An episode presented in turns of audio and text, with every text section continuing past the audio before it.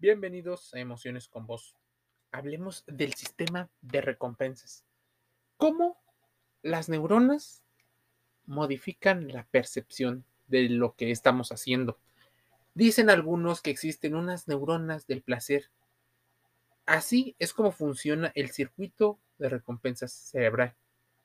En un trabajo, por ejemplo, recién publicado en un equipo de la Universidad Autónoma de Madrid, ha presentado por primera vez una descripción de la anatomía celular de las neuronas BTA.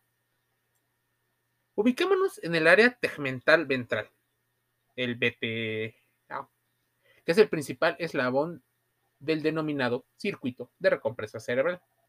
Esta área contiene neuronas que se proyectan hacia numerosas regiones del cerebro y su desempeño tiene un papel fundamental, mira, en la motivación, en el placer, en el deseo y en la valoración afectiva. O sea que básicamente si aprecias mucho algo, posiblemente tenga que ver con ese circuito de recompensa del área tegmental ventral.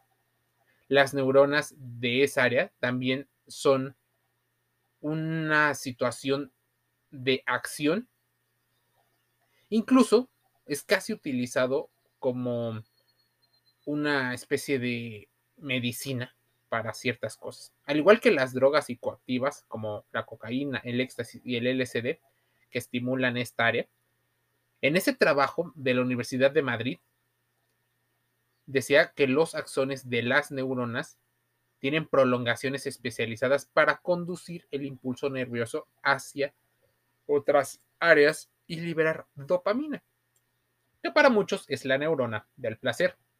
Contrariamente a lo que esperábamos, dicen los investigadores, varios tipos de neuronas dopaminergénicas de, en la BTA están formadas por circuitos de distintas regiones.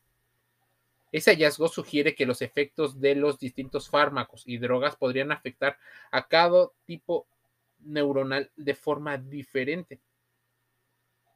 La corteza cerebral y otras regiones cerebrales tienen mucho que ver y esto lo estudian no solo las personas para fines médicos, sino también para fines comerciales. O incluso, aún no estudiándolo, muchas personas tienen esa habilidad en su socialización que estimulan el área o el sistema de recompensa de las personas y las tienen bajo su yugo o bajo su dominación son dominadas por el placer. Hay innumerables libros y cuentos que hablan de cómo el placer ha dominado a la humanidad durante mucho tiempo. Primero sirvió para sobrevivir, pero después para manipular. El trabajo publicado por la revista eh, Frontiers in the Neuroanatomy fue liderado por el laboratorio de los profesores de prensa, de profesores Presca y Klaska, en ese laboratorio hablaban de que la neurociencia iba a ser muchas veces el futuro del el estudio. La adicción, por ejemplo, es un fenómeno psicosocial, pero también biológico propio de muchos seres humanos. Sin embargo, el animal o ese lado animal experimenta también una situación. Los mecanismos neurobiológicos implicados en las diversas adicciones se han ido conociendo de manera paulatina, pero solo hasta la última década se ha tenido un conocimiento mucho más preciso sobre las neuronas, los receptores, los neurotransmisores, los centros de recompensa y los fenómenos moleculares que ahora llamamos neuroadaptación. Por eso no a cualquier persona le afecta de la misma manera o en la misma intensidad, mejor dicho.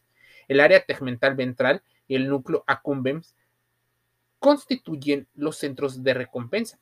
Esos centros liberadores de dopamina se han implicado en la tarea de la neurotransmisión como el principal modulador de las respuestas de los centros de recompensa.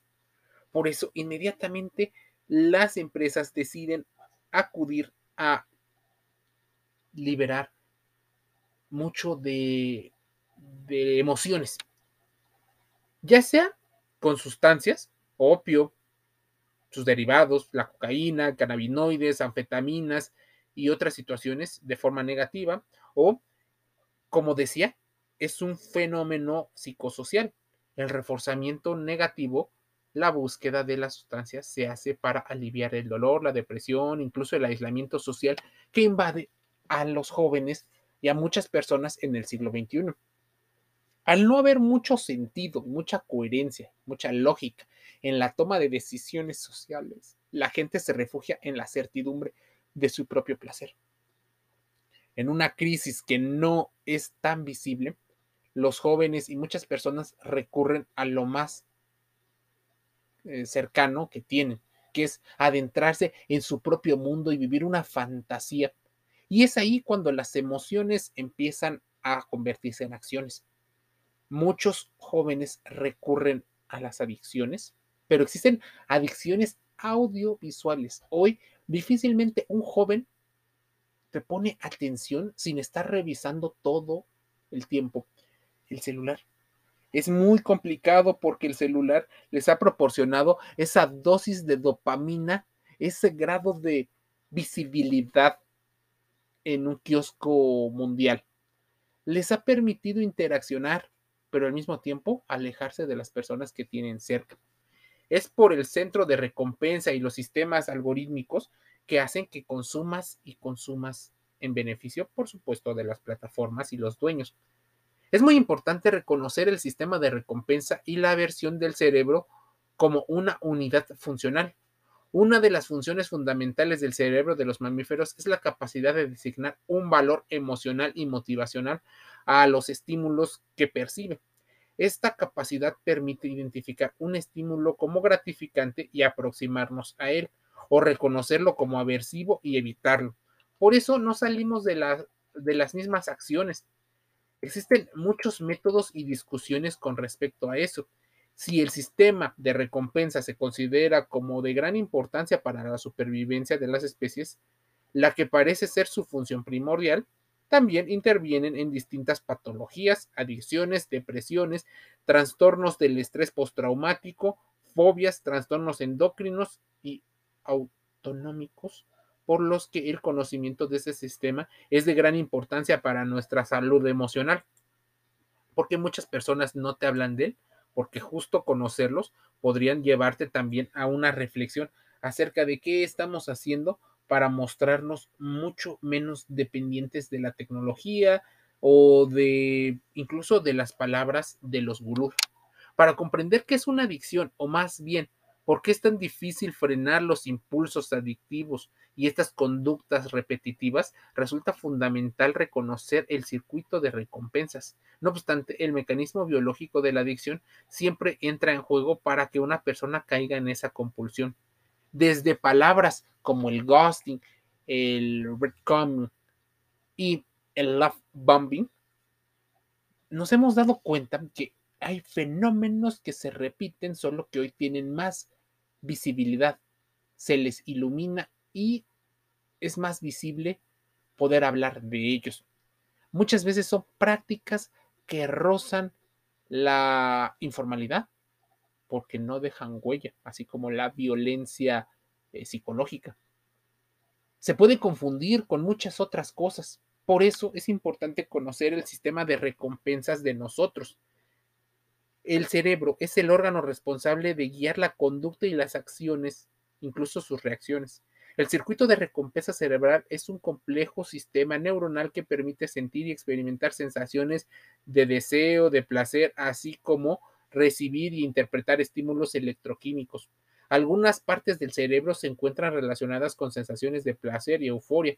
Estas zonas se activan por medio de impulsos eléctricos provocados a partir de lo que percibimos con los sentidos. Por eso es importante empezar a estudiar nuestras emociones, porque cómo procesamos la información, por qué consideramos valioso lo que consideramos valioso. Y es ahí donde se estimula para unos y no se estimulan para los otros. El circuito de recompensa cerebral tiene o sirve como guía para la conducta por medio de neuronas, es decir, células nerviosas que se componen de un cuerpo, una cola alargada llamada axón y terminales nerviosas. Las neuronas se ordenan en secuencia y no se tocan entre ellas. Ahí sucede la sinapsis, en la que intervienen terminales nerviosas de una neurona y la membrana receptora de esa información.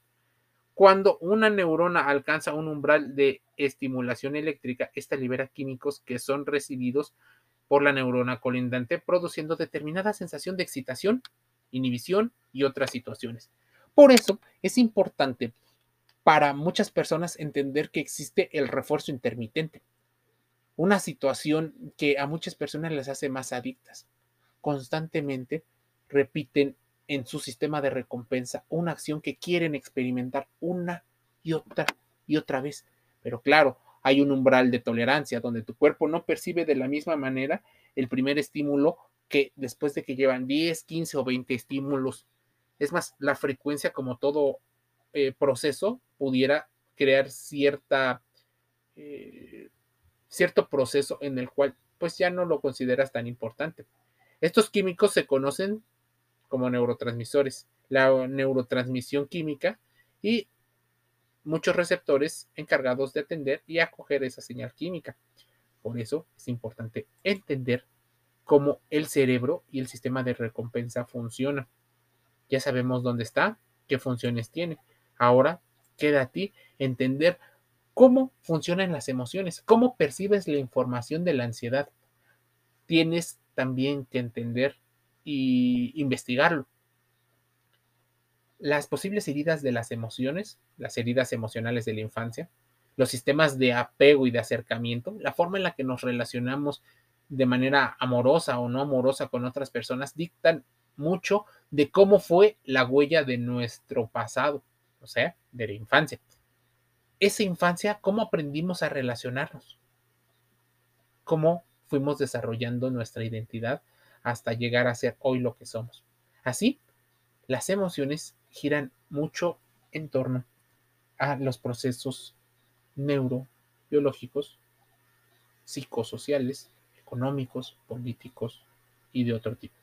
Emociones con voz, el podcast gratuito en Spotify, en Google Podcast, en Amazon Music Audible, iHeartRadio, Anchor FM y otros. Suscríbete y escúchanos el día de mañana. Seguro encontrarás una reflexión que será importante empezar a, a escribir, a entender y a preguntarle a tu psicólogo de cabecera, ese titulado profesional de la universidad. Te envío un saludo.